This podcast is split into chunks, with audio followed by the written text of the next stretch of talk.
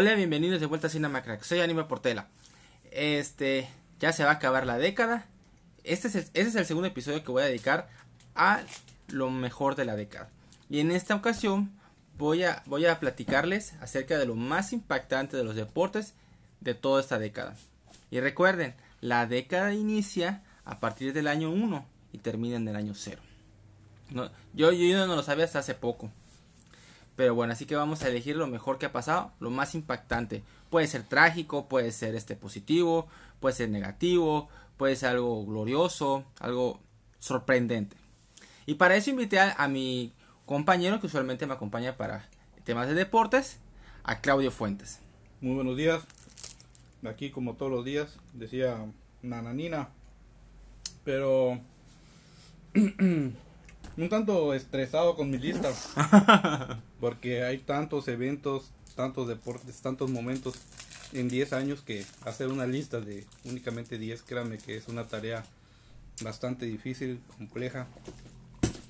Hay cosas que terminan ganando por el corazón o por el gusto personal, pero sin embargo se hace el intento por mantener la objetividad y dejar en esta lista filtrando aquellos momentos que creo que fueron más impactantes en general. Este, digo, no, no podemos evitar la, la parte subjetiva de esto y los gustos, pero se hace el intento, ¿no? Sí, siempre tratar la objetividad, excepto una persona que me hizo un cambio de juego grosero. Pero bueno, olvidémonos de eso. Este. Eh, nada más recordarles la dinámica. Vamos a elegir cada uno de nuestros 10 mejores momentos. Este. Vamos a empezar del 10 al 8, luego 7, 6, 5, 4 y los últimos 3 de 1 en 1. En dado caso que repitamos alguno, vamos a estar el de despejar. Vamos a hablar del tema hasta que le toque a esa persona que despejó. Mm. Igual, este pueden seguir en mis redes sociales, aparezco como Aníbal Portela, y tanto en Facebook y Twitter, y Aníbal RDX24 en Instagram. Pueden apoyarme en Patreon, aparece mi perfil de Instagram. Pueden seguirme por ahí, pueden apoyarme. Este. Esto va a ser un, creo que un gran episodio. De hecho, mucha gente le gustó el episodio de Maradona. Así que creo que así igual les va a gustar muchísimo. ¿Así, Claudio? Sí. Perfecto, ahí va. Ok, Claudio, tú eres el invitado. Empieza. ¿Cuál es tu número 10? Ok, mira, tú me vas a decir ahorita. Lo Ajá. que pasa es que yo, como te dije, tengo una lista de 16, 17, 17 momentos aproximadamente. Ajá. Algunos los pude agrupar, otros no. Finalmente me quedaron tres que son como bonos. Ok, ok, ¿sabes? No sé si los menciono o voy directo Yo con creo, mi 10. yo creo que mejor de último, porque puede que uno de esos tenga. Ya los tengas. Ya los Correcto. Voy con mi número 10. Ujú. Sería la Copa América Bicentenario. Ah, No, centenario, perdón, no bicentenario. Centenario, centenario, Sí. Esa la agrupo con otros dos temas que quizá tú los tengas eh, de manera individual. No, fíjate que no lo tengo. No, pero quizá, quizá no, quizá los que yo tengo agrupados en este, Ok. porque de alguna manera van relacionados, que es la generación gloriosa de Chile, que fue bicampeón de, de, de esta competición este continental, y el escándalo del FIFA Gate. Si tú no lo tienes como, si lo tienes No, esa parte, no no, lo tengo, bueno, no lo tengo. entonces, este, en este sentido, la relación que tienen, obviamente, pues, una generación de oro que, que comenzó a trabajar Bielsa en, en Chile con una camada extraordinaria de futbolistas y que llevaron a buen puerto siendo campeones de la edición anterior a la del 2016 Con San Paoli. y pues ajá, San Paoli fue quien continuó con esta, este trabajo y le ganaron dos veces en la final a la Argentina de Messi y este evento que fue realizado en Estados Unidos eh, tiempo después tuvo una repercusión por eh, la investigación que hizo la FIFA donde encontró temas de corrupción con altos mandos de la Con Mebol, UEFA, un chingo de pendejadas. Exactamente. Entonces volaron varias cabezas porque hubo temas ahí de, de corrupción para los eh, temas de derechos de transmisión ah, para este torneo realizarlo en Estados Unidos. También con temas de las sedes mundialistas y demás, ¿no? Tanto que tuvo que renunciar la cabeza de la FIFA, Joseph Blatter, y con él cayeron muchos más. Platini. Sí, dentro de los nombres grandes, ¿no? Este, ¿Cómo se llama el de CONCACAF? Wagner. Ah, este. Ay, ¿cómo se llamaba? El trinitario, ¿no? Sí, era un, era un negro. Este. Pues sí, que. Negro de mierda.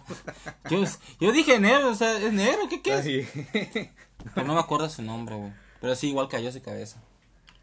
Bueno, para mí ese, ese es un momento bastante destacado dentro de esta década. Ujú. Ese es tu número 10, ¿no? Mi número 10. Ok. Sí. ¿Tu número 9? Mi número 9, déjame checar, que tengo un desmadre en la lista. Ujú. En el número 9 tengo dos momentos, tanto buenos como malos. Uno es positivo de éxtasis y el otro es un momento bastante doloroso para el barcelonismo. Eh, tengo la del 2017, la remontada del Barça al París. Ok, eh, lo pensé. Sí, creo que creo que puede estar en la conversación, decirlo, pero yo lo dejé hasta el 9, ¿no? Pues pudo haberse quedado fuera. Yo, bueno, sí, sigue, ya, ya luego por qué. Y en la parte triste de, de, de la, la, la otra cara de, de, de este sentimiento barcelonista, eh, más que las goleadas que conocemos, este eh, creo que fue un poco más sensible la despedida de Pep, Pep Guardiola como técnico del Barça. Ah. El adiós es mi puta lista, yo pongo lo que a mí se me antoje. Pero tengo como, vaya, la despedida de Pepe es como un complemento a este punto. Mi tema principal del número 9 es la remontada del 6-1, la más importante hasta ahora en la historia de la competición eh, de la Champions League. Si no están obviamente no lo están viendo. Pero le estoy viendo con una mirada de que, ay, güey, no mames. Pinche remontada pedorra, pero está bien, sigue.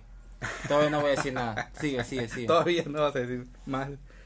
Ok, tengo que dar el número 8 de una vez. No, no, no, sigue con tu 9. ¿Por qué lo pones? Ok, yo lo pongo por la dificultad. Remontar de un 4-0 Ujú. es tarea prácticamente imposible en, en esas categorías. Digo, no estás hablando de, de, de jugar la cascarita en tu calle, ¿no? Ajá. Además, cuando se complica con el gol de visita que mete Cavani, Cavani. tenían que meter todavía tres goles más o Dos cuatro. más, dos más. No, No, tres más, tres, tres más. más, tres claro. más. Sí, porque habían, eran 3-1 me parece. Y Ujú. aún así no... Sí, sí, sí. sí. Parecía que había que hacer una segunda remontada solo en el segundo tiempo. Este, pues viene aquí la consagración de Neymar como figura. Vaya, qué bueno que no dijiste es Messi, güey. Sí, así es. No, pues yo vi el partido. ¿Qué, qué pasó? No, no, no, está bien. Fíjate, qué bueno que lo dices, porque muchos dicen, no, es que Messi, verga. No, Yo no, vi no, yo- fue el partido de Neymar. Yo vi dos cosas. Uno, Neymar se echó el equipo al hombro, Claro. pero sí hubo mucha complicidad del árbitro.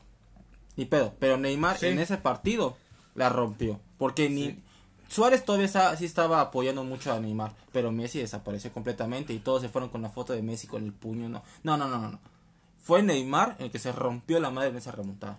Sí, y desgraciadamente no, no le cayó el 20 de cuál empezaba ya a ser su rol protagónico en este, En el en equipo. este plantel y Sí. a la temporada siguiente se marcha por por 200 millones de euros nada más 200, o 20, 220, por ajá, ahí. 20. que rompió el mercado de transferencias pero bueno yo creo que empezaba ya a ser su momento para comandar El equipo. el futuro de este equipo, ¿no? Claro, Pero claro. bueno, decisiones que se toman y son respetables. Ok, tu número 8. Número 8. En número 8 agrupé a tres atletas. Tengo otros atletas en mi lista, pero en esos eh, a- agrupé a unos que destacan sobre todo en el tema olímpico, eh, que quizás no tienen un momento tal cual eh, como podemos nosotros eh, en otros deportes visualizar un gran una gran serie mundial o una gran final de Champions un momento tangible como tal pero sí la consagración de sus lugares en la historia de sus deportes Entonces, en el número 8 tengo a Michael Phelps, a Usain Bolt y a Simon Biles. Ok. Yo en Michael Phelps despejamos. Ok, Y Usain Bolt lo tengo en el 10. A la, a la otra chava no la tengo. ok. Porque eres un misógino de mierda. A la bestia, güey. Y aparte racista porque es negra. A la bestia, güey. Son mis gustos, así como tú le dijiste el Barcelona, así que chinga tu madre. Ok, habla de, de Simon Biles. Del maldito negro. Tú lo dijiste, yo no ¿De lo dije. Ah, de, de, de, Tú lo dijiste, yo no lo dije. de la Simona. Ándale, Simona. Bueno, pues ella en 2016, ahora, a diferencia de otros deportes, eh, o de algunos deportes, Ujú. Estos no solo tienen una repercusión cuando se trata de Juegos Olímpicos. Ajá. Para ellos también los campeonatos mundiales son Importantes. tan importantes, casi tan importantes, obviamente quizá con menos prestigio, pero a la hora del palmarés cuentan mucho los campeonatos mundiales junto con eh, medallas olímpicas. Entonces, aunque quizás la consagración eh, completa no se ha logrado en, en- en Juegos Olímpicos, o, o sí, eh, al complementarse con campeonatos mundiales, esta niña, Simone Biles, que a ver si tengo a la mano la edad, es súper joven, este ya se encuentra como la, la gimnasta más ganadora de la historia. Lo mismo ocurre con este con Bolt. ¿Dices que lo tienes? No sí, lo. Bolt lo tengo en el 10. De Ah, hecho, se puede se puede hablar de eso claro, claro. Este, de hecho, Usain Bolt, este, es el hombre más rápido del mundo. Está muy cabrón. De hecho, es, le quitaron una medalla, pero había sido el único, este, tres veces triple corona. O sea, Sí. 100, 200 y Lo, 400 lo más metros impresionante que puedas hacer en tu carrera olímpica. en, en atletismo. Sí. Era 100, 200 y 400 en relevo. Solo que uno se lo quitaron en el 400 de relevo Por- porque uno de ellos tenía, este, Sustancias. sustancias prohibidas, entonces se la quitaron, pero de todas maneras, este, lo hubieran ganado porque tienes a Usain Bolt. Claro. Y es- este cabrón. Yo creo que no hacía falta que este pendejo cometiera ah, tal claro. error. Porque si ese, ese caso, digo, a diferencia del tema que platicamos de Maradona, sí era una sustancia que beneficiaba el rendimiento. Ajá, ándale. Este, algo que... Y no había necesidad, güey. Le rompiste la madre a, a la marca de Usain Bolt, güey. Sí. Pero bueno, realmente yo sí se algo lo que sí iba, sí iba a ser irrepetible, creo yo. No, sí se repite. Sí se repite, creo yo. Pero bueno. Este, sí es, es una cosa de locos, eso sí es cierto. Sí. Y es el, el más rápido del mundo ahorita, por ahora. Sí, récord de 100, 200 y de... ¿Tienes ¿Cuál? tres récords todavía? Sí, tiene los, los tres récords todavía, creo. Sí, creo que sí. El de 100 y 200 los tiene, son de él. Sí, Pero 400 en relevo no lo sé. creo, creo yo que sí. Ok. Este... Bueno, y despejamos con Phelps. Phelps. Correcto. Ok, este ya había dicho en mi 10 que era eh, Usain Bolt, pero lo tengo empatado con otro momento. Ok. Creo que te puede chillar. Tú le vas a River, ¿verdad? Dime. Le vas a River. Dime. El descenso, Papaloy, el descenso de River. ¿Y cómo olvidar el penal fallado de Mariano Pavone? Muchacho, la, en, en las, en las grandes ligas de fútbol, los grandes dominan. Y cuando tienen problemas de descenso, hacen lo que sea Sí. por evitar que desciendan. Ha pasado en todo el mundo. Y en, y en Argentina hicieron todo lo posible. Inventaron un playoff para que no descendiera, güey. Y aún así los pendejos hallaron la forma de perder y descender, güey.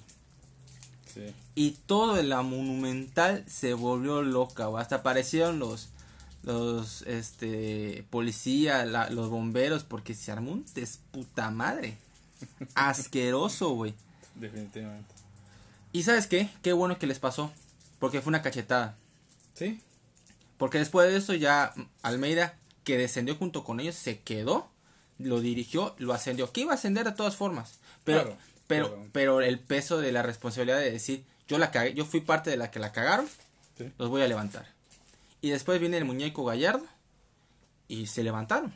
Yo no le voy arriba, yo le voy a boca. Claro. Pero esto el hecho de que Bostero de mierda. amargo. este salieron de lo más asqueroso que esa burla no se la van a quitar ni en su puta vida. Nunca se- de hecho, me acuerdo el, el primer superclásico entre Boca y River, que sacaron el fantasma. me cagó de risa. descenso. El fantasma de la, de la, de la segunda, de la B. este, de, pero sí fue un momento, fue el, tal vez el primer grande, este, que nunca, de los que nunca había descendido, más cabrón que había existido. Sí, Está muy sí, cabrón. sí. Mi número 9 es el oro olímpico de fútbol de México, en Londres. Ah, despejamos. Ok, perfecto. Mi número 8 es la final del 2016 entre Cleveland y los Cavaliers y los Warriors de Golden State de la NBA. Lo menciono no como un tema, lo tengo agrupado junto con otros momentos. Eh, ¿Lo digamos que, Despejamos.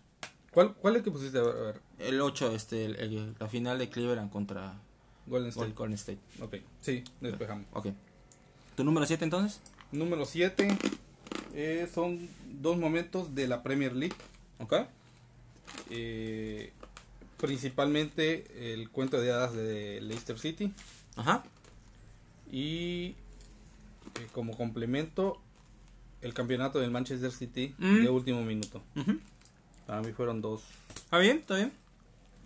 Uno, un suceso un poco o mucho más increíble, menos esperado, menos pronosticado.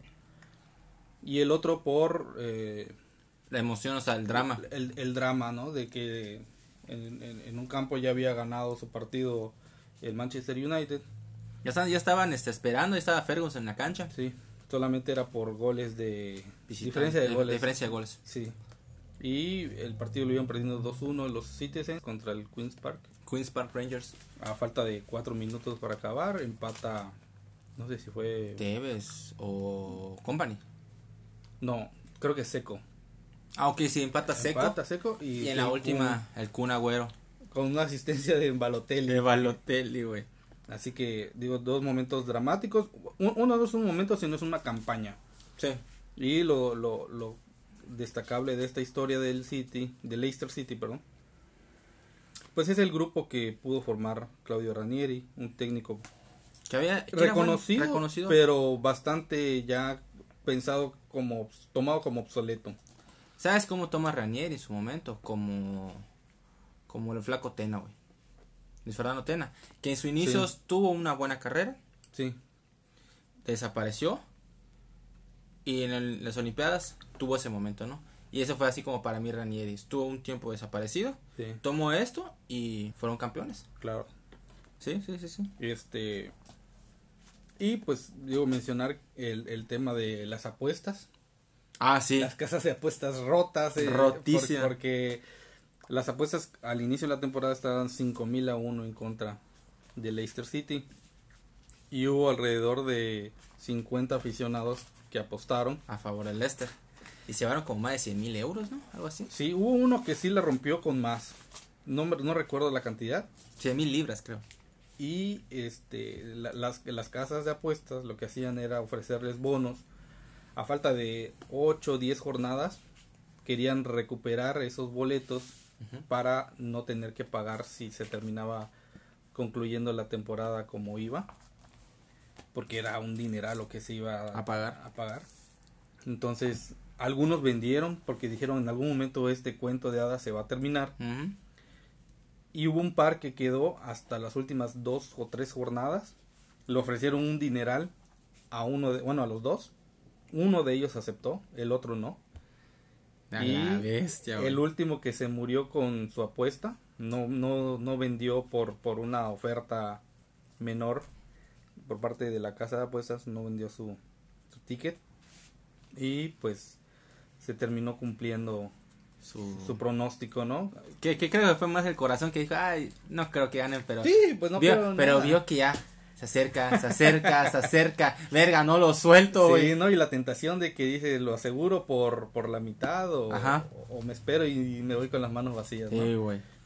Así que, digo, ese, ese fue una, una buena historia. Sí, fue una gran historia. Yo no lo puse. Sí me impresionó, de hecho me emocionó mucho. Pero la Premier League tiene eso. O sea, tienes tantos equipos que compiten entre sí. Este, por ejemplo, en, en, en España solo hay dos equipos. Si tienes uno que te puede, que te- o dos que te pueden este, molestar. En Italia hay dos o tres que te pueden molestar. En, Alemania no existe. Pero aquí hay como siete equipos que se molestan. Sí. Entonces, obviamente yo sí pensaba, ok, Leicester tiene que ganar los importantes, pero estos importantes se tienen que enfrentar igual entre ellos. Arsenal, Tottenham, City, o, todos ellos se tienen que enfrentar. claro. No es, no te los topas una vez, este, eh, dos veces al año. No, te vas a enfrentar a ocho o diez veces en el año a uno de estos cabrones. Claro. Entonces, se quitan puntos y todo ese pedo y dices, ah. Se abre una ventana de oportunidad para alguno que... Pero sí, aparte tiene que ser muy constante. Sí, sí. Y digo, por, por, más que haya una ventana de oportunidad, lo que hicieron sí fue impresionante. Sí, sí, sí, totalmente de acuerdo. Ok, entonces mi número 6, ¿verdad? Sí, tu número 6. Ok, mi número 6 creo que es el único tema que no es precisamente logro deportivo o algo parecido. Es la entrevista de Lance Armstrong con Oprah Winfrey. Ok, está bien. Donde reconoce públicamente el dopaje sistemático al que él eh, acudió durante toda su carrera para tener los récords que, logró, ¿no? Para hacer la, la figura que fue. Eso se me hace... Impresionante. Pues impactante. Fue, impactante, ¿no? ¿no? No, no es como que un mejor momento deportivo. No, no, no. Pues es, es antideportivo completamente. Pero definitivamente marcó la época donde ya no solo se trataba de rumores, de una cacería de brujas, de, de cosas que tengan que ver con lo económico, con lo eh, sino que ya abiertamente es una aceptación de culpabilidad, un reconocimiento totalmente abierto y una decepción completa. ¿Para ti fue decepción? Sí. Para mí no. Te voy a decir por qué. Dos razones. Una, perdí un huevo, güey. Básicamente perdí un huevo, güey. Cáncer en los testículos, güey. Hazme el puto favor, güey. Que regresara a competir sin un huevo. O sea, prácticamente le costó un huevo. Y segundo, él mismo lo dice.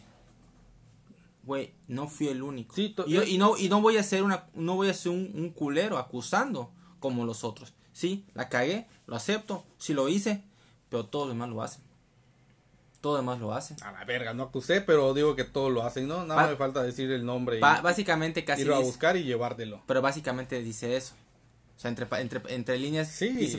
todos lo hacemos. Sí, sí, sí. Porque esta prueba está demasiado cabrona, es casi inhumana. Entonces, me están, ok, yo soy su, su chivo expiatorio. Ni pedo. Pero sabes que competir. Y además, es como, es como el caso de los esteroides en, grandes ligas. Muchos usaron esteroides, pero muy pocos. Son realmente los talentosos que tuvieron las marcas. Son muy pocos. No, claro. Y este cabrón sí era demasiado talentoso porque ya había ganado dos este Tour de Francia antes de lo que pasó. Es que tiene un, tiene un grado importante de mérito su, su talento, su capacidad, su disciplina. Pero no deja de ser decepcionante que no solo él, que tú digas, decepciona como atleta, decepciona como persona, como tú lo quieras tomar. No sé si como persona pero que incluso, eso mismo que tú mencionas ahora, que incluso dentro de esta eh, aceptación, de esa confesión, venga a relucir que entonces todos lo hacen, es una decepción deportiva completa, porque entonces ya no hay ni un espacio de credibilidad posible para ese deporte. De acuerdo. Te llevas al deporte mismo entre las patas aunque no, aunque no haya sido el único, ni sea tu responsabilidad cargar con toda esa culpa, porque cada quien decide qué hace y cómo maneja su carrera y su cuerpo. Claro. Pero, ¿qué queda para el futuro de esta competición y esa disciplina, no? Nada. ¿Qué interés hay después de la historia de Lance Armstrong, lo posterior que vino con Alberto Contador? Sí, pero ya eh, prácticamente el Tour de Francia, el Tour de Francia siempre fue una competición importante, pero Lance Armstrong lo llevó sí, a otro, nivel, definitivamente. Y después de Lance Armstrong no ha habido otra vez ese interés por decir, oye, vamos a ver Tour de Francia. Ya no, existe. Aún a pesar de lo que tú quieras de los de, las sustancias prohibidas, simplemente después de Lance Armstrong interesa el Tour de Francia. Sí, ¿no? Y el ciclismo en general quedó marcado como, como falta de credibilidad por completo. Dices, bueno, vamos a aplaudir que hubo un evento bien organizado, vinieron mejores competidores del mundo, hicieron un espectáculo pasado de verga. Sí, pero al año siguiente resulta que analizan las pruebas y... Sí, te entiendo. Y, de los 10 primeros lugares, la mitad estaba dopado por sustancias que mejoran el rendimiento. Yo te entiendo. Ah, bueno, entonces van a ganar los otros cinco y se va a correr todo y los que premiaron, eh, estuvieron en el podio y en la foto, pues no son los verdaderos campeones. Sí. Vamos a quitarme, oye, entonces esto es como que un circo. Más, más bien se me hace entonces un deporte de exhibición. Sí, entiendo. Porque la, la, la importancia de, de lo deportivo y lo competitivo ya no tiene una credibilidad en lo absoluto. Yo simplemente veo eso como un chivo expiatorio.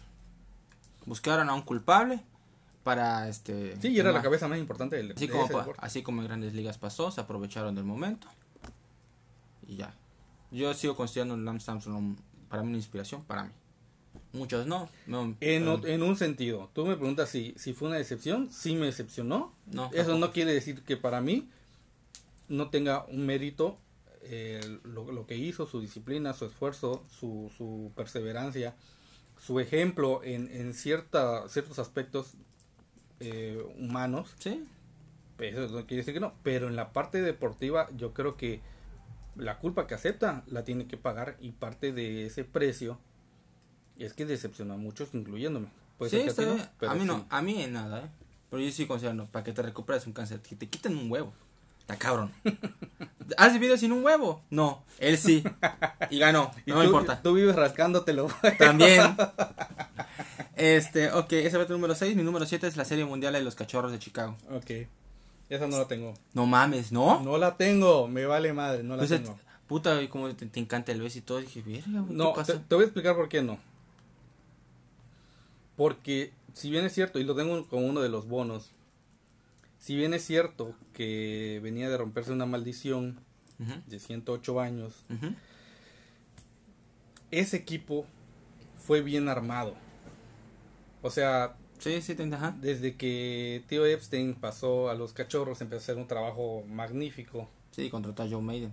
No, Joe, Joe Madden. Madden. Entonces, este, la verdad que tenían un buen plantel pensado para ser campeones, ajá, y para hacerlo de una vez con una buena inversión, que ahí pues las inversiones no, no te las sacas de los huevos. Sí, sí, sí. Tiene que ser algo planeado según los, los topes salariales, etcétera. No, en grandes ligas no hay topes salariales. Bueno, no, no los topes, pero sí hay impuestos. Su presupuesto. Su presupuesto, y si hay impuestos por, pasarte del límite de los 200 millones, por cada millón que pagas, pagas un millón solamente de impuestos. O sea que plantillas de 210 millones están pagando 10 millones solamente de impuestos. Imagínate plantillas de 250, ¿no? Y así va para arriba. Entonces, tienen, tienen así como que una, una buena y sana, entre comillas, planeación financiera y lo, lo, lo emplearon de buena forma, inteligentemente, por un, un, cabrón que sabe que ya está empapado, aunque sea joven, entre comillas, en, en, el... De, edad, ajá, porque en el béisbol ya tiene edad suficiente y experiencia suficiente desde los Medias Rojas para, para dirigir y para formar equipos competitivos. Entonces, creo que en cierto punto de la campaña ya eran favoritos. Ok, yo te voy a decir por qué. 108 años, 108 malditos años, No ganar, güey. Y si me vas a decir, y, entiendo el argumento de que se prepararon a ser favoritos. ¿Cuántas veces no se prepararon para ser favoritos? Chinguero de veces, güey. Y no podían por ciertas razones estúpidas. Porque pasó un gato negro, que porque una cabra, que porque un pendejo metió la mano cuando no debía. Y así hay un chingo de historias en, en, ese, en ese equipo. Y dices que no me la creo, güey. O sea, tienes. De verdad parecía una maldición. Estaban demasiado salados. Tenían buenos equipos. Por mucho tiempo tuvieron muchos buenos equipos. Y por ciertas razones no ganaban. Por muy estúpido que fuera. Y luego y luego viene este la Serie Mundial contra los Indios de Cleveland, que esa es otra historia. Que más de 70 años. Es el que más tiene ahora que no gana. Pero iban 3-1 abajo. Iban 3-1 en la serie mundial, güey. Abajo. Y lo remontaron. Y cuando llegan al séptimo juego, También estuvieron. estaban abajo. De hecho, fue. ¿Cómo se llamaba el negro que, que la votó? Negro de mierda otra vez. A la vez. Tú eres el que lo dice, güey, yo no. Este. Agarra. Y la bota, güey. Son. Son. Creo que dos carreras de diferencia. Ya estaban terminando. Ya están en las últimas entradas. Lo empatan. Y después Cito. Cito, ¿no? Fue el que, el- Sí. que él dio la victoria. Puta, por fin, güey. Por fin se acabó esta maldita cosa, güey. ya, o sea. Sí que ya no pueden ganar ni un título en los próximos este 100 años, pero ya, ya te quitaste la de 108 al menos, güey. Porque sí estuvo cabrón. Sí estuvo muy cabrón y eso lo respeto mucho. Sí. Mi número 6 es el knockout de Márquez a Pacquiao. Oye, no lo tengo, ¿eh? Se me, se me, ¿Se me te escapó? Sí. ¿Se te escapó? Sí, ¿Ves? sí. ¿Ves quién es el malinchista? No, No, el es malinchista. que son muchos deportes. Son no, no, no, malinchista, güey. Aparte, yo. Hablaste de Inglaterra. este- No, y es que aparte yo, yo tengo una hija, tú estás arrancándote los huevos, tienes tiempo para pensar. No, no, eso fue en el 2012 más o menos. Y tu hija tiene como dos años, así que no estás chingando. No, Todavía no me eso. esos tiempos todavía estabas, es- nos estábamos mamando en, en el FUS y en, así que no estás chingando. Es más, tan me acuerdo. Y obviamente lo tengo presente como un gran momento que eh, esta pelea la vi, la vi aquí en tu casa. Nos invitó Ah. Juan y aquí la vimos, aquí la digo, si tú tienes grabado ese momento, yo estaba en el mismo espacio que tú y la verdad se me se me fue. Se te escapó. Se te escapó, se me malinchista, escapó. malinchista. De mierda. Malinchista. Este, qué pinche pelea, güey. Sí. Qué pinche pelea, porque la, la primera fue empate. Las otras dos se la robaron a Márquez. Y este de... Y él dijo, lo único, la única forma de poder ganarle es noquearlo. Y chance hasta le dan empate. Se le dan empate. ¿Ves la pelea? Es pareja en los primeros rounds. Sí. Los siguientes tres rounds, Pacquiao se estaba comiendo a Márquez. Se lo estaba comiendo en Sí, después de que lo mandaron a la lona, reaccionó y se puso cada vez más perro. Sí, se puso más perro. Y es que Márquez empezó a entrar al intercambio que no le convenía. Claro. Y luego viene el séptimo round, el Lucky Seven. Sexto, fue en el sexto. Sexto, sexto, perdón. Sí. Y le da un maldito knockout. Del país de los sueños, así mortal, güey. O sea, fue algo de miedo porque cae mal. Sí, Parecía sí. que se había muerto, güey. La verdad. Y hasta, hasta estaba, creo que un, un viejito que estaba ahí en el ringside. Sí, y intentó meter las manos. Ajá, así como que, ¡ay! Y la esposa asustada de que mi esposo, mi no, esposo. no es para menos. La verdad que hay. Obviamente hay muchos knockouts impresionantes, pero ese es uno de los más. Sí, y fue, fue súper impactante que te quedas con cae. No pudo meter las manos, fue- cayó como un trapo. Sí, y lo cabrón que fue en contragolpe porque ya venía paqueado de frente y el Sí. otro se lo agarró feo, güey. Lo agarró entrando, sí. Entrando, guay. Verga, o sea, fue algo muy, muy. Yo, muy yo recuerdo incluso, ahorita que mencionabas los robos de las peleas anteriores, que como ese golpe vino prácticamente un segundo antes de la campana, Ajá. cuando corre Márquez a celebrar y escuché que la campana vino después del madrazo, aún tenía la duda de si lo iban a dar, como que ese golpe fue dentro del Ah, dentro del tiempo. dentro del tiempo, ¿no? Porque como como dijimos ahorita, son eran capaces de, de hacer hasta lo imposible porque Sí. Pacquiao volviera a ganar, el negocio se mantuviera, porque el negocio se estaba formando para la pelea contra Mayweather. Sí. Aunque se dio muy tarde, no fue lo que debía, Sí, ni el espectáculo que, que costó. Este, pero ese era el negocio que, que la asociación estaba tratando de cuidar, el consejo, ¿no? Está, mira, eh, eh, es un gran momento. Fue de escándalo el, el, knockout. De hecho, Fue la mamá de lo verga. la mamá de los vergazos. Después de eso, Pacquiao ya no fue el mismo. O sea, sigue siendo un gran boxeador, pero ya se, cuida, ya se cuida más. Ya no es como antes que iba para el frente. Ya se cuida más. Sí, no, y, y ya también ya está más grande y respetable que hasta la fecha sea competitivo. Sí. Eh, ¿Tu número 5? Número 5 lo tengo apartado para un atleta, Atleta celebridad, ídolo, Beckham. creo, creo que más. Maradona. No. Para Tom Brady, Porque en esta década, Ok, ok, a ver.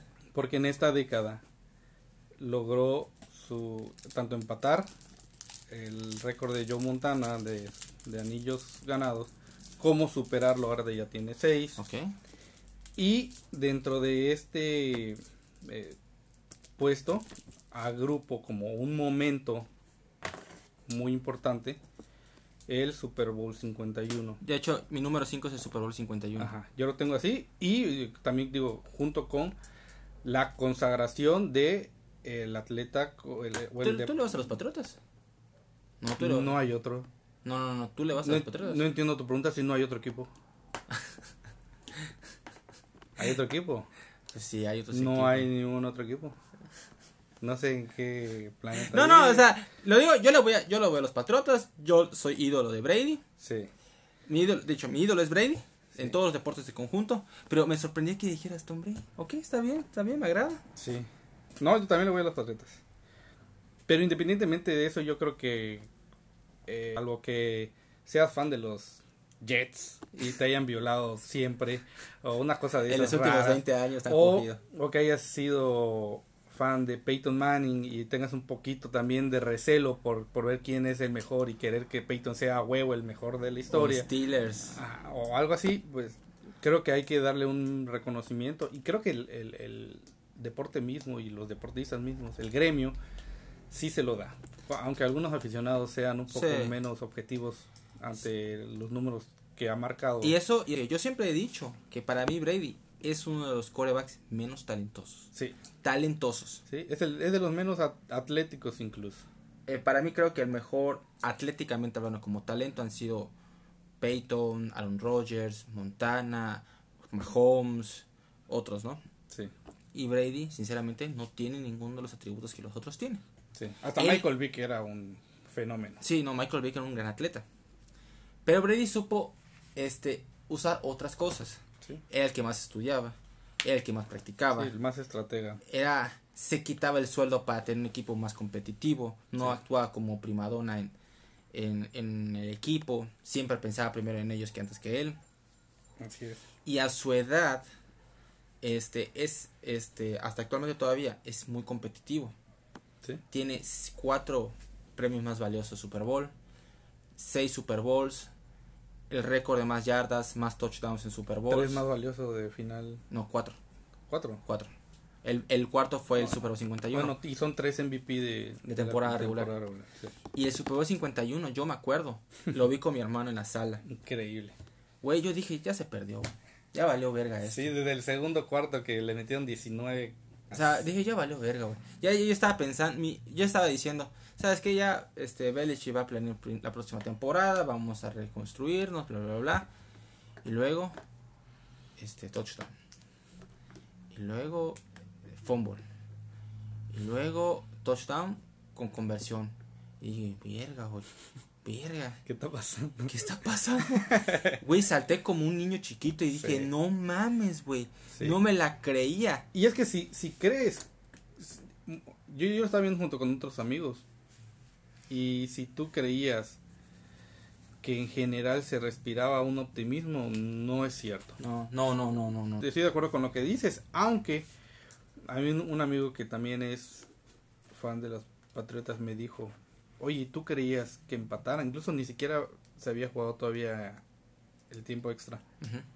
Me preguntó, ¿tú creías que, que esto pasara? Y yo, yo le dije, solamente porque Brady no estaba, no era que Brady estuviera jugando mal, solamente por él, creía que había Una una, posibilidad. mínima posibilidad. Una O sea, mínima posibilidad. Que si en algún momento enrachaban una anotación y una recuperación pronto, esa inercia podía entonces cambiar de bando. Porque igual tengo que darle mucho crédito a otros dos jugadores. Bueno, tres. Una es a Hightower que hace el fumble. Sí, Donta. Tonta Hightower. Y el otro fue Edelman con esa gran Sí. atrapada. Que por fin se le dio una atrapada de cagada a Patriotas. sí, porque Porque todas eran en contra. Toda la. A excepción de, la, de, los- de las Águilas de Filadelfia. Los otros dos, dos Super Bowl que perdieron fueron por atrapadas de cagada, güey. Sí, Y Patriotas por fin tuvo su atrapada de cagada, güey. Y el otro fue este James White.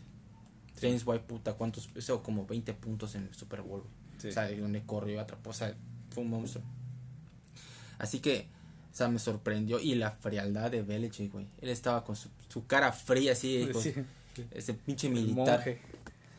Este, pero sí, un gran momento, gran momento. ¿Tu número 4? Mi número 4.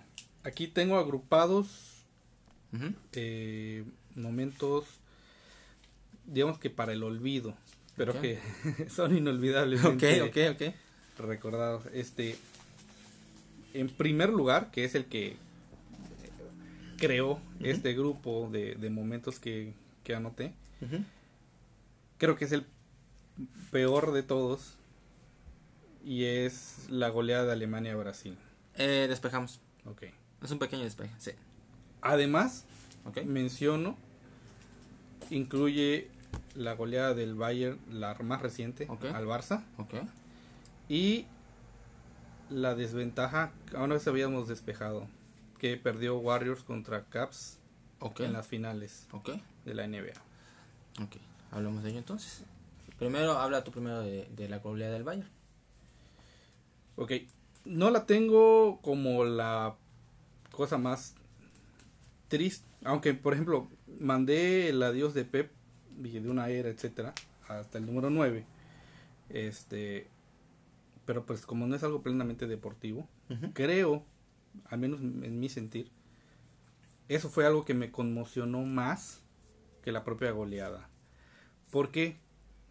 Sigue, sigue. Porque tengo la idea de que estas goleadas ante estos equipos se pueden dar siempre que tú no entiendas que no tienes un buen conjunto, no tienes un equipo bien armado, que siempre creas que buscando un delantero, buscando un extremo, pagando millonadas por el próximo goleador posible, vas a volver a lograr competir cuando definitivamente tu estructura eh, o tu columna vertebral ya no es la misma de hace 10 años. Entonces, mientras tu defensa, para empezar, siga siendo agua, eh, en algún momento alguien te puede pintar la cara de esta manera. Por lo tanto, yo creo que no me sorprendió tanto. Yo, un, un 8-2 es escándalo, no dejo de decirlo, es de escándalo. Pero puede pasar si de verdad no planeas bien. Que pudo ser peor, ¿eh?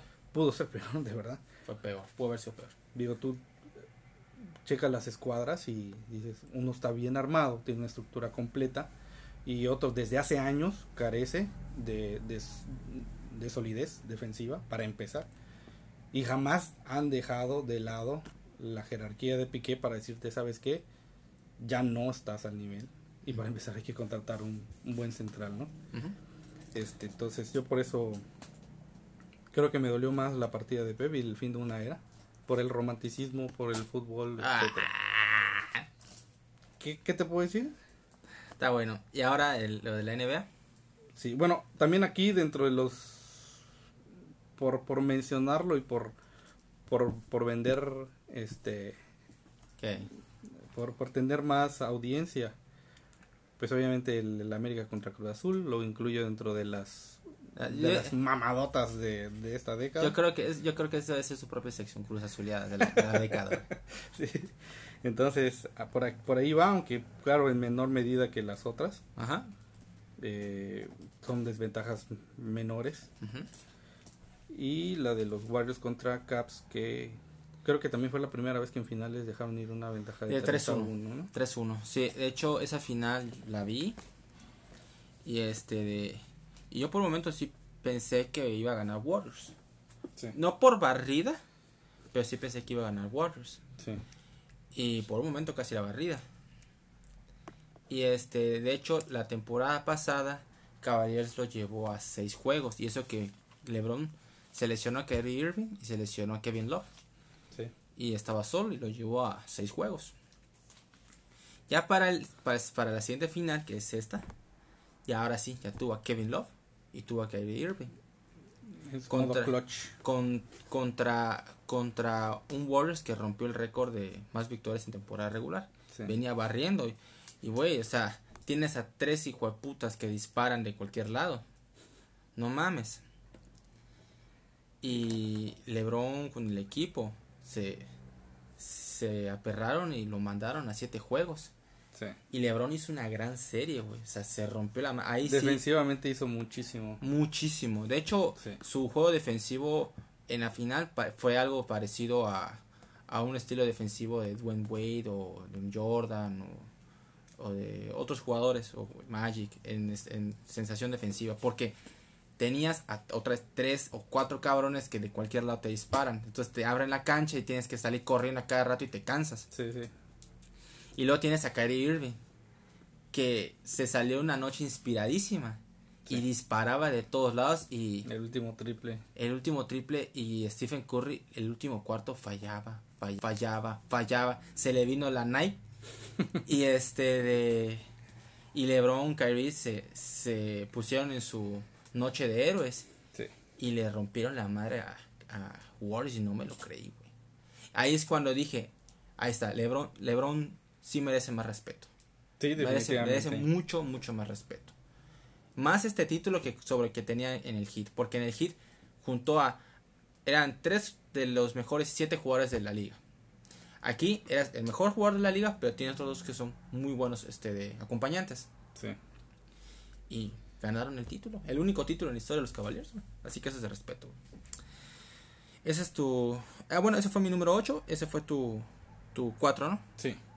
Mi 4 este, es tal vez lo más trágico que, que hay en la lista. No sé si, si tú lo tengas. El accidente de Chapecoense. No. No tengo. Ok. Yo sí puse el accidente de Chapecoense. eh, un equipo casi reconocible en Brasil. Que tuvo una buena temporada y pudo clasificar a la Sudamericana. Y a base de trabajo, buen, buen conjunto y toda la madre, llegan a la final de la Sudamericana. Y para cuando van a jugar la vuelta, ¡pum! se cae el avión. Una cosa triste. Sí. Casi todo- todas las personas en el avión fallecieron. Y en un acto de buena fe de Atlético Nacional de Colombia, les dan el título. Que hasta, pero ay, pinche Comebol, güey. Puta, todavía estuvo pensando, ah, hay, que- hay que analizar si se lo regala. Chinguen a su madre, güey. Chinguen a su madre, güey. Poca, qué vergüenza tienen, eh. Sí. Poca vergüenza que tienen, pues su puta madre. Pero bueno, al menos este sí se dio el título a Chapecoense porque fue algo totalmente eh, extraordinario. O sea, no es algo que, que, que puedes hacer así nada más. Y este, de- y pobres porque iban a tener el sueño de, de, de ganar, güey. O sea, sí se los dieron. Pero era mejor jugarlo, tratar de luchar por él y todo eso. Y No, sucedió eso, güey. No, y el simple hecho de, de sobrevivir. Sí. Digo, ya queda de lado si jugaban el partido. Si No, me refiero, me refiero pero- que me refiero que en otras circunstancias, o sea, Sí, algo, iban, con, demasiado iban con una ilusión muy grande y, y encontraron lo, lo peor que les pudo La pasar. tragedia, sí, tragedia.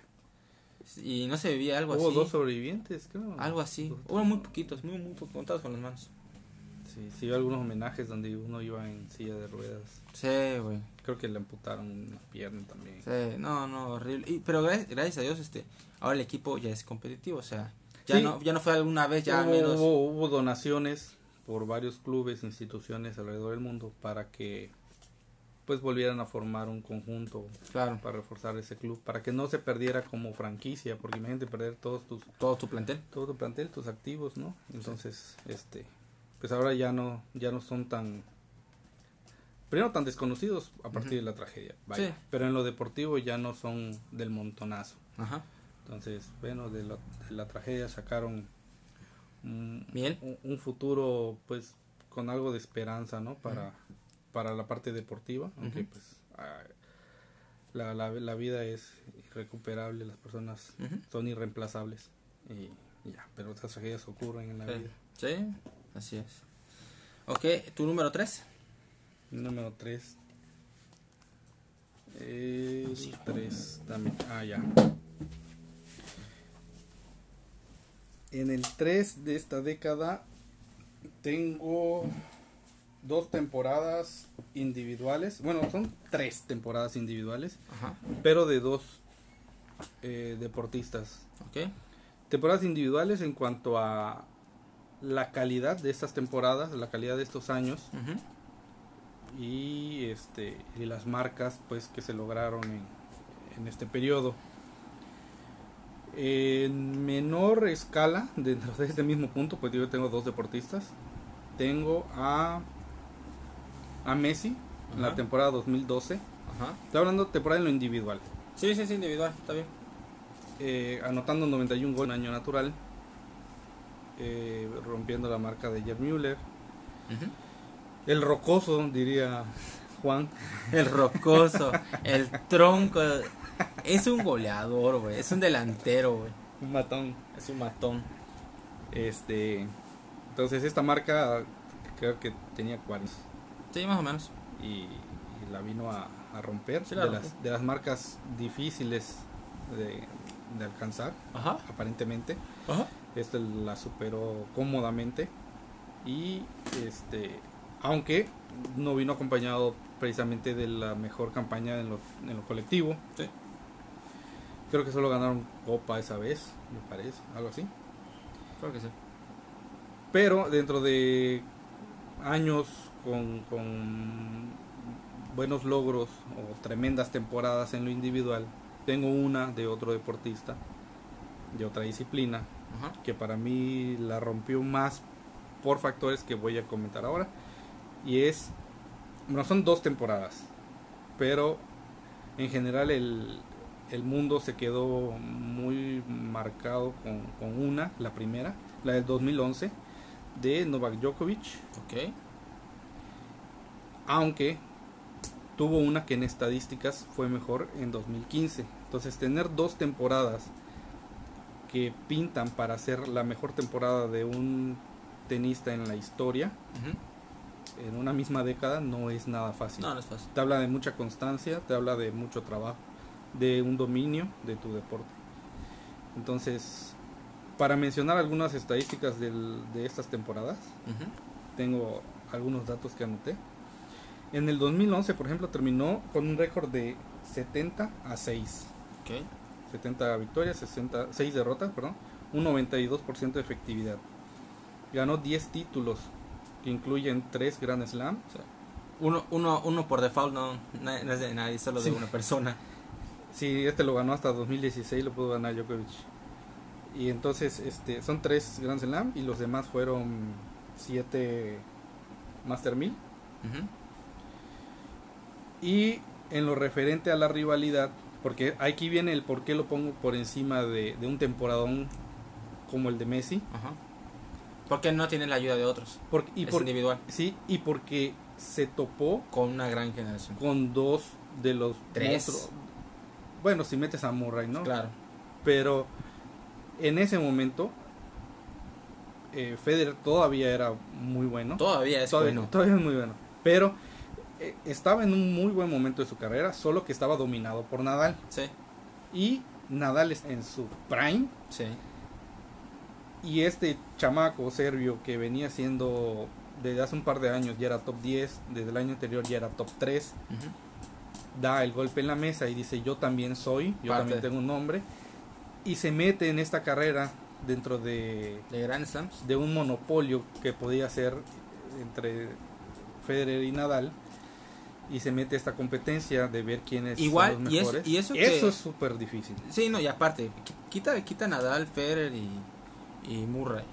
Está Juan Martín del Potro, Sí. estaba Stanislas Wawrinka, estaba Songa, está igual este ahorita está ahorita Zverev.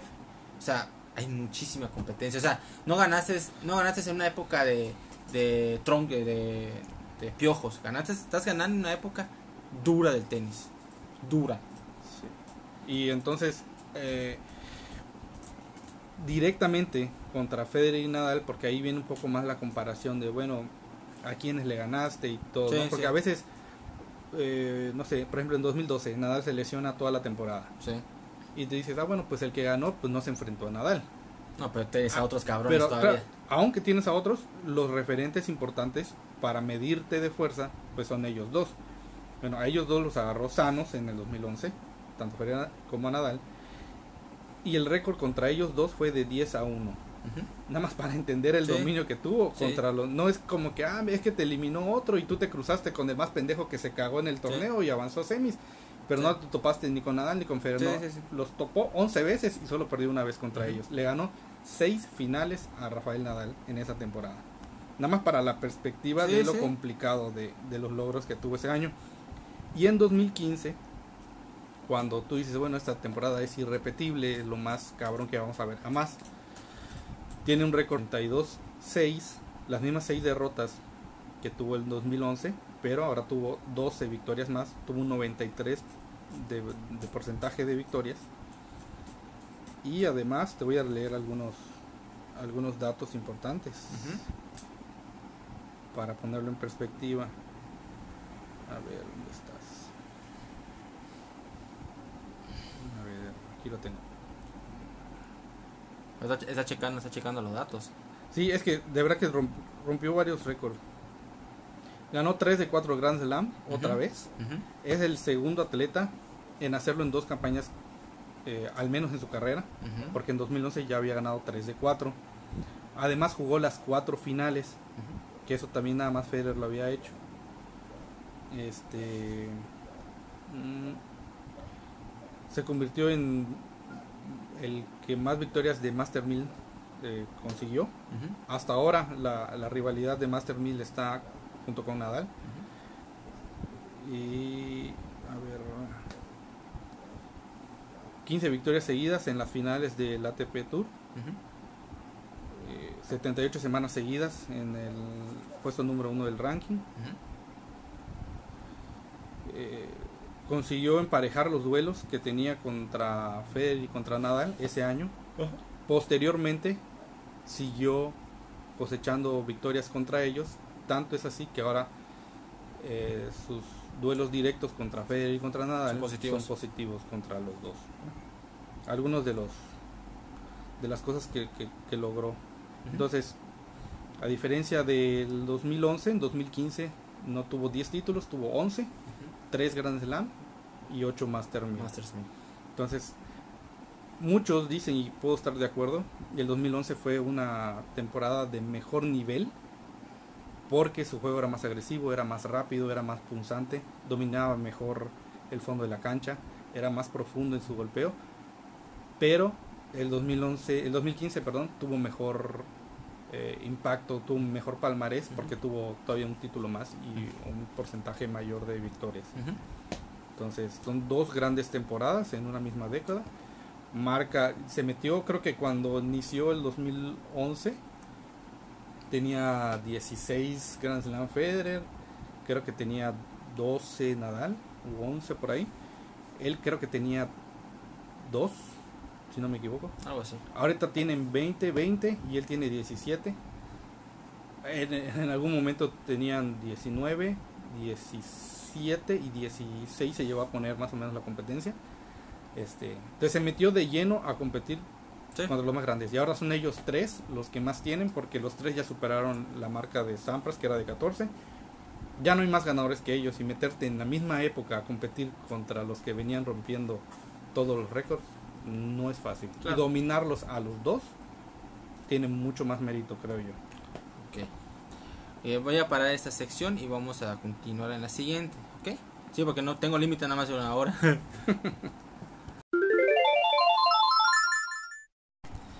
ok, eh, mi número 3 entonces este, es el único deceso de alguna persona, exceptuando el, accidente de- del avión. Es este, el fallecimiento de Maradona. Ok, no lo puse. Lo tengo como, como un- una mención y un bono porque pues también igual está un poquito más alejado de lo deportivo. Este, pero dale, dale. Lo platicamos. Es Total que falle- hablar de, de la muerte de Maradona es cobrar un poco más. A la bestia, güey. O sea, vas a Eres- hacer como eres- cuatro Eres un fastidio para esto. como ¿ves? cuatro podcasts hablando de, de donde puedas meter la muerte de Maradona con tal de ganarte unos pesos más Tu mercenario. culo, de güey. No puedo cobrar, ya lo sabes. bueno, este es tal vez la- el deceso más cabrón de la década. Por el, más sensible. El, sí. impacto mundial. Porque igual en esta década falleció Ali, Mohamed Ali, Ujú. Cruyff. Cruyff. Pero Cruyff no tanto. No, no murió tanto. No, no, me refiero al impacto, idiota. Este, Medio murió. medio murió. Pero Mohamed Ali sí tuvo un impacto porque en la social fue muy importante y todo, pero no separó el país. O sea, No, sí, no, no, sí hubo reconocimientos, hubo unas filas de personas y todo el pedo, pero, o sea, Maradona impactó en dos, en el mundo, pero más en dos países. Italia y Argentina. Y a Italia y Argentina. O sea, básicamente Argentina se paró, pusieron luto en el país, este lo pusieron en el palacio, eh, el- la Plaza Rosa, el- la Casa Rosa. Este es un héroe nacional, o sea, es una cosa Sí. del otro, tiene su propia religión, No, y en, un, y en un momento complicado de nuestra, época. de nuestra época donde no hay no se permite Ajá. agrupamientos públicos. Y les valió madre y sí, fueron. Contra y- todas las reglas sanitarias, eh, la pasión que genera hizo que no se respeten estos Y en. Italia también, o sea, fue otra otra locura, o sea, el Papa te habló, o sea, güey, para que tenga, para que el impacto de una de la muerte de un, de un deportista haya influido en un chingo de personas fuera hasta del fútbol, está cabrón, ni Mohamed Ali, ni, ni Johan Cruyff, y a quien me quieras mencionar, nadie ha tenido el impacto de una muerte como el de Maradona. Y ni creo que ni Pelé, güey, cuando fallezca. No. Porque Ni, se- cuando, ni cuando se le murió su pichón a Pelé, que ahora publicita Viagra. pero nadie va a tener el impacto este un deceso como el que ha tenido Maradona, porque él no solo es deportivo, sino es algo más. Mucho, mucho más. Sí, Ok, ese fue mi número 3, tu número 2. Ya se bloqueó esta madre, ahí está. El número 2 tengo el oro olímpico de México en Londres. Ok, perfecto.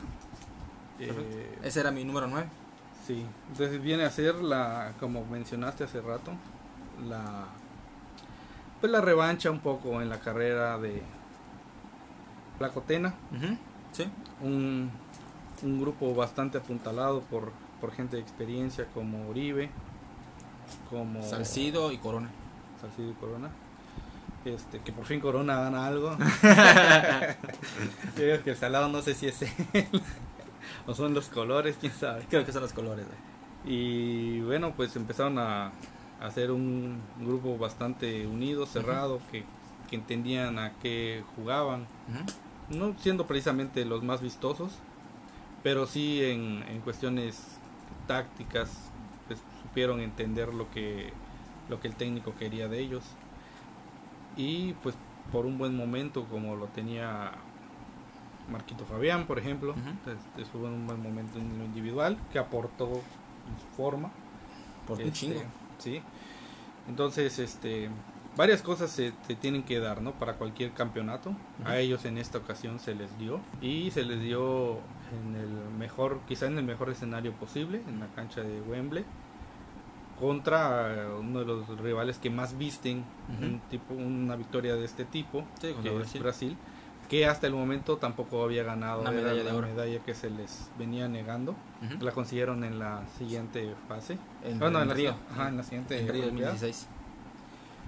Y eh, la verdad es que salvo los últimos 20 minutos donde Brasil apretó, la verdad es que no hubo un rival tal cual. Por lo que pudiéramos haber imaginado de que ya se fue arriba México, pero ahora vamos a tener que rezar el resto del partido. No necesariamente fue así. Rosario en las manos. Ajá, fue bastante parejo, fue, fue bastante bien disputado. Eh, después con el 2-0 creo que viene un poco de relajación, Sí, luego viene el gol de Hulk. algunos descuidos, sí, y uno de Oscar que, Casi, eh, que de cabeza casi la casi clava. la clava, güey. Ese era el empate, ¿no? Y Y todo, y todo el proceso, porque me acuerdo que estos este, inician en, en la Copa América de Chile.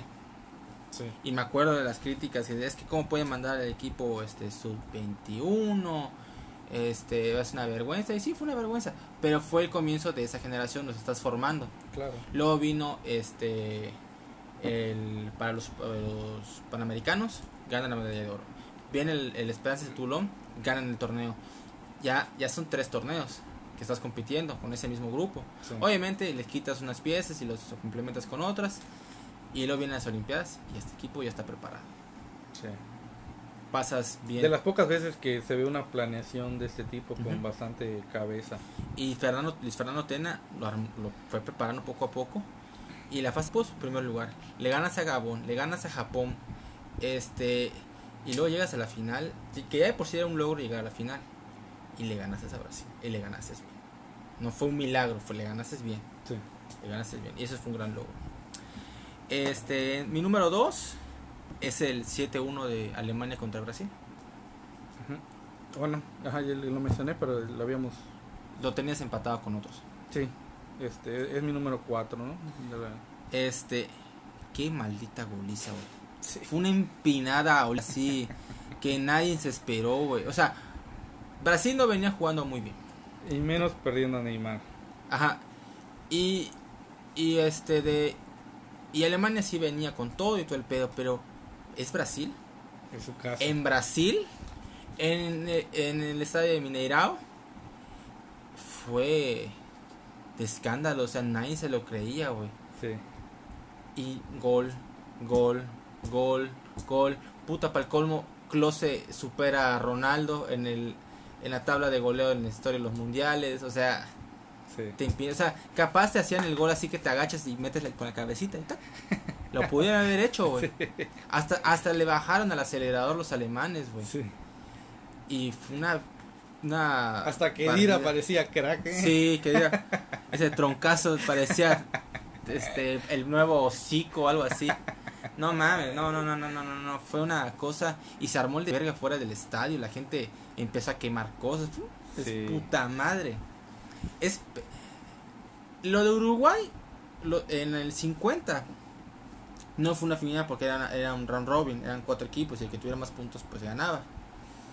Pero esto este No, te pintan la cara. te pintaron la cara en tu casa, el máximo campeón de copas del mundo, Sí. el, la cuna de los mejores jugadores de la historia y ¡bang, güey! Sí, no, una...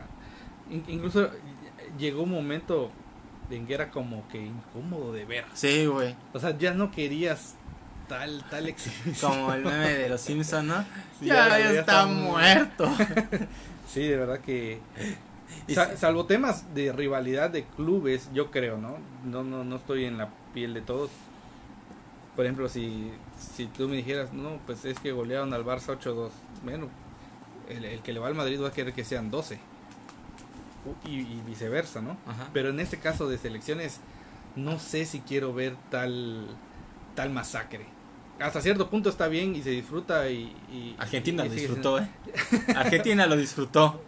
Pero digo, es, es algo muy puntual por, por esa rivalidad, ¿no? Sí. Pero salvo, salvo esos casos, yo creo que para el público en general incluso pudo haber sido ya suficiente, Sí. más que Ya, suficiente. ya, güey, ya, Ya ya. déjalo. Está y, muerto. y creo que hubo un gesto, no me consta si... Creo que alguna vez vi un, un extracto del video donde se ve esa parte, donde eh, empiezan a tocar los alemanes, ya iban creo que 6-1 o 7, ya iba el 7-1, no recuerdo exactamente, pero ya el marcador estaba de... Finiquitado. Sí, sí, sí, no, ya, ya era de risa, ¿no? Entonces vienen tocando los alemanes, prácticamente ya se iban solos de nuevo a enfrentar a los defensas en mano a mano, o con superioridad numérica incluso. Y creo que le cae la bola a Mesut Özil Ujú, y en lugar de hacer un pase vertical para seguir con la ofensiva, hace un pase hacia atrás, retrasando la inercia de la jugada, la ofensividad de ese ataque, como teniendo un poco de misericordia. Ah, Y se cruza con un jugador brasileño, no recuerdo quién, y este jugador le da, le choca la mano, como diciendo, entiendo por qué lo hiciste y me di cuenta del gesto y qué bueno que ya no nos quieras humillar más, ¿no? ujú. Creo, creo que fue antes del último gol de Schürrle, me parece que fue.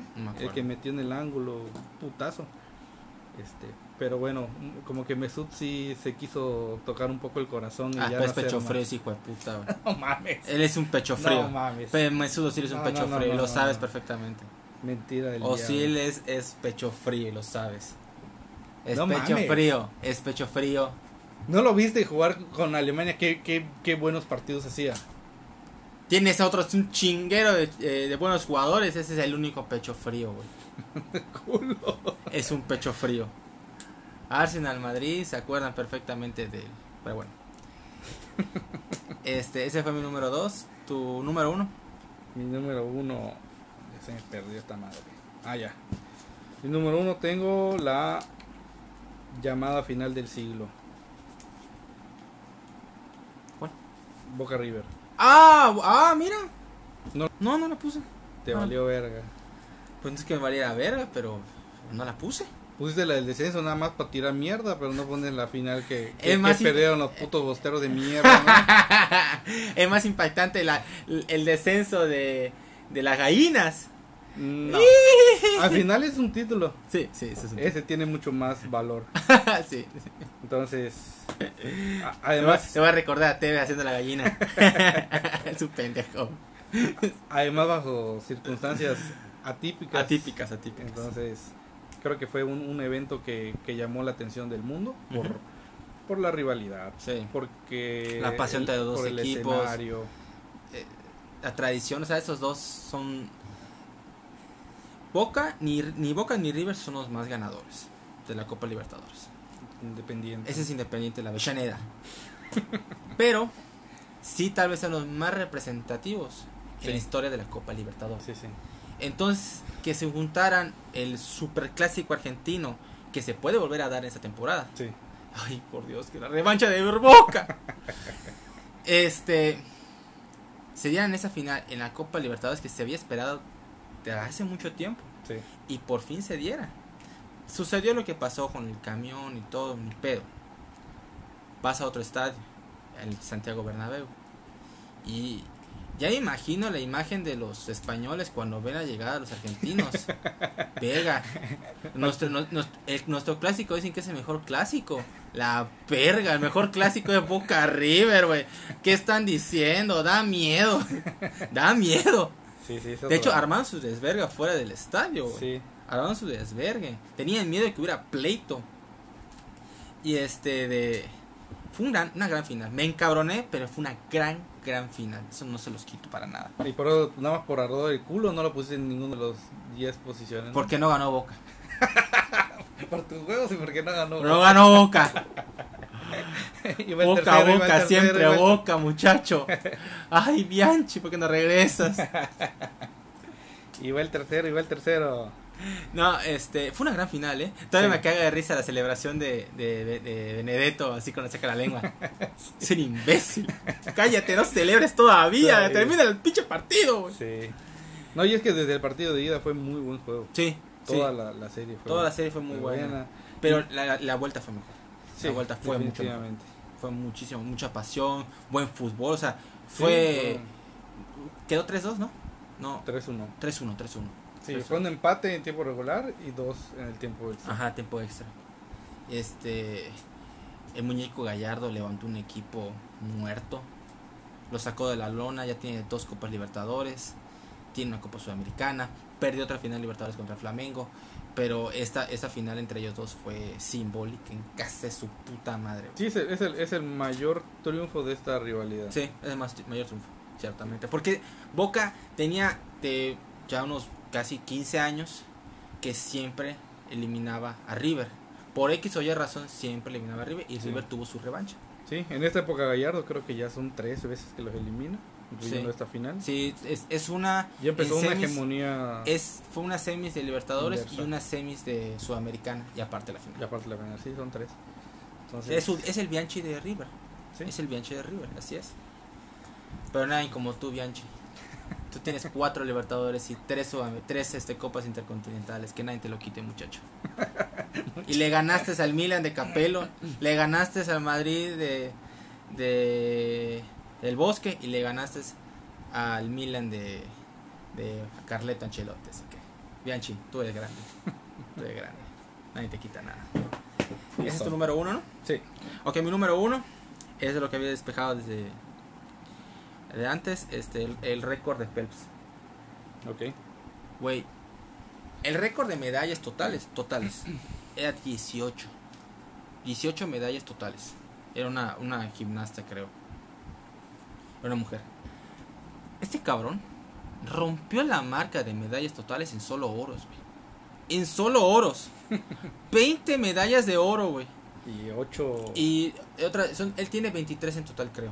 23. Y las otras, el resto son en medalla de plata y bronce. El hecho de que este pendejo rompiera la marca de medallas en solo oros. Ya de por sí empezó con, o sea, no empezó en, en Atenas o empezó en Sydney, empezó en Atenas, algo así. Y luego en Beijing tiene, o sea, de las ocho competencias, ganó las ocho. Y luego viene Londres y Río y pisotea, no como en Beijing, pero sigue ganando. Y dices, hijo de su puta madre, güey. Muchos se van con, con Usain Bolt y lo respeto, está bien, o sea, pero a ver, Tiene Ya. tres platas y dos bronces. Ahí está. Además de las de oro. ahí está, son entonces este 25 en total. Sí, parece que sí. Está 25 medallas en total. O sea, es, es una mentada de madre, güey. Y repito, mucha gente se va con Usain Bolt, el más rápido del mundo. Sí, está bien. Está bien. Pero, por ejemplo, yo tengo un poquito más de respeto a Carl Lewis. Que sí, con el dopaje y todo. Pero no solo fue en atletismo, sino también fue al salto de longitud. O sea, hubo otra competencia. O sea, Sí. lo varió un poco Más, más. más completo. Ajá. Michael Phelps dominó las ocho. Las ocho diferentes competencias de natación las dominó por completo. Y dices, a la bestia, este hijo de su puta madre, ¿cómo es que lo logra? Tiene unos pinches largos, brazos larguísimos. Tiene unas condiciones físicas eh, fuera de serie también. Fuera de serie también, pero también nadie esperaba nada de él porque, Sí. o sea, él casi no se esforzaba mucho en las cosas. fuma mota, aparte. Y le encanta la moto. Yo lo odio, pero bueno. Pero mi deportista olímpico favorito es Michael Phelps porque, o sea, dime, neta, ahí sí, fuera de, fuera de mamadas, ¿quién va a romper la marca de más medallas de Michael Phelps? Y quiero ver a alguien que supere la marca, nada más en oros, güey. O sea, No, está en casera. está en casita de su puta madre este cabrón, güey. Sí. Sí, no, no, no, no, no. Yo decía, güey, este cabrón ya está anciano para el deporte y siguió ganando, güey. Dices, son fuera de serie. Son fuera de serie lo que le sigue. Y porque llegó un momento en que también como que todos se saturan y, se relajan y dicen, bueno, hasta aquí es suficiente, porque Sí. se fueron siendo dominantes en su disciplina. Sí. No el deporte los retiró a ellos. No, no los ellos retiró. escogieron pues cuándo hacerse un lado, como Bolt, Sí. pero nunca lo viste dando pena. No, nada. Nada. Ni Nada. arrastrando el prestigio. Claro. Entonces, eso también es, es bastante destacable. Sí. Ok, este, ese fue nuestro top 10 de cada quien. Este, lamentablemente alguien decidió poner la vergüenza de boca. Pero alguien le recordó la vergüenza de River. Así que en un momento vamos a acomodar el top 10 definitivo y ahorita regresamos. Ok, ya, ten- ya acomodamos la lista definitiva. Claudio, vamos a hacer los bonguitos. Y este, y tú dices el primero. Ahí va. Sobres. Usain Bolt. El número 10. Número 10 Usain Bolt. El número 9, la final de Warriors Cavaliers 2016. La, número 8, la pelea de Pacquiao contra Márquez y la mamá de los vergazos. el número 7, el accidente chapecoense. Eso sí, pobrecitos, güey. Pobrecitos. Número 6, la temporada 2011 y 2015 de Novak Djokovic. En el número 5, Papi Brady, Super Bowl 51. Bien la remontada. Número 4, el oro olímpico de México. En 2012. 2012. En el número 3, la goleada, la mamá de las goleadas este de en el Mundial Alemania contra Brasil 7-1. Dilo, di- dilo, te tocó a ti. Número 2, la mamá de las victorias. Este va a llamar el episodio de la mamá de las mamás. La mamá de las victorias del superclásico argentino, la final, la llamada por los argentinos final del siglo, River Boca, en, en el Santiago Bernabéu. Ay, Dios mío. Quería poner, pero él, él, él- va el tercero, va el tercero. Ah. Chinga tu madre. Y el número No, uno, no, no. la mamá de los ganadores de las, de las medallas. Michael Michael, Phelps. Listo. Es una gran lista. ¿Te gustó? Sí, sí, sí. sí. Especialmente por Boca River, ¿no? Especialmente por Boca River. Sí, que no hubiera puesto a Fel para que quede número uno. ah, la bestia, güey. Ay, pinche Boca, güey. Puede tener su revancha. Y lo debiste haber puesto, nada más por mamón. Si tú lo hubieras puesto, era número uno. Nada más por mierda no lo mencionaste, porque sabes que era de los, eh, fue de los partidos más vistos, más importantes, con mayor rivalidad, con más morbo. Atención mundial sobre ese Mira. encuentro. Lo hubiera puesto en el 2 porque yo sinceramente sí creo que Phelps. O sea, lo de Phelps es súper bien. Superlativo, claro. Pero sí lo hubiera puesto en el número 2. Sí lo pero, tenías que pero, haber puesto. Pero por cacas, porque le voy a Boca, porque soy amargo. Este, no lo puse. Por eso quise Por, poner el por descenso. pinche llorón. Pues yo fui a Boston a ver el, al final con los amigos. Lo sufrí, güey. Yo lo sufrí, güey. Es verga, güey. Duele, güey. Duele. Sí, güey. Pero ¿sabes qué disfruté también? Que Flamengo le ganara a River al año siguiente. Con Gabigol. Gabigol, gracias, gracias. Ay, ay, ay. Sí, van a ser bicampeones. Eh, iban a ser bicampeones, güey. Uy, qué bueno que no. Pero bueno, este, ojalá hayan disfrutado de este episodio. Yo lo disfruté completamente con Claudio. ¿Tú lo disfrutaste? Muchísimo, estuvo, creo que mucho más. Este, más que Más suelto que otros, creo más que suelto. fue. Especialmente, especialmente por porque tú eres malinchista y porque tú crees que dices, este Un misógino racista de Ah, mierda. ah. tal vez tal vez este episodio me lo vaya a bajar este Spotify tal vez. Pero bueno lo disfruté. Yo lo disfruté. Este díganos cuál es su momento más impactante en los deportes en la década. Este les gustó nuestra lista cuál hubieran puesto cuál este hubieran quitado de las nuestras este díganos este compartan denle like este que más personas escuchen este este programa que con mucho gusto estoy haciendo con, con amigos como Claudio este anteriormente como con Pablo con Sergio con mi hermana con mi hermano con otros familiares con otros amigos este les deseamos lo mejor en este inicio de año este espero que Boca sea campeón de Libertadores Culo. te deseo lo mejor a ti, Claudio, en este nuevo año. Este, les deseo lo mejor a todos ustedes y nos vemos hasta la próxima.